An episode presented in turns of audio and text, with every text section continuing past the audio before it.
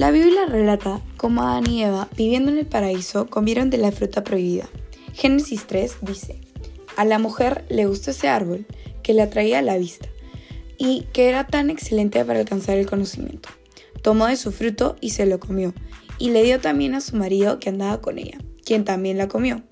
Sin embargo, muchas obras de arte, para ser más precisos, pinturas, como la de Augusto Grossi en 1880, presentan a la fruta prohibida como una manzana. En el relato de la historia, es decir, en las palabras de la Biblia, sitio original del que parte esta historia, no se menciona en ningún momento a la manzana como la fruta prohibida. Esto nos da a entender de que cada artista puede interpretar los acontecimientos vedados desde su perspectiva.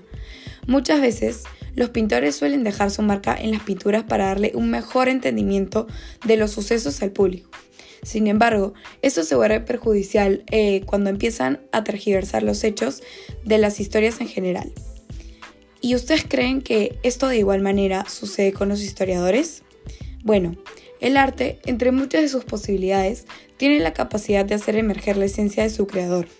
Entonces, ¿de qué manera la interpretación de los acontecimientos por parte del artista es una ventaja o un obstáculo frente a nuestra comprensión del pasado? ¿Hasta qué punto puede verse afectada la producción de conocimiento por la libertad del artista y el veto de los historiadores? ¿Es posible una valoración ética de esta libertad? El propósito de este ensayo es responder a la pregunta del título prescrito en las áreas de arte e historia. Se analizará si es cierto que el artista tiene la libertad de interpretar los acontecimientos del pasado de formas que le están vedadas o privadas al historiador y qué implicancias tiene ello para la producción de conocimiento.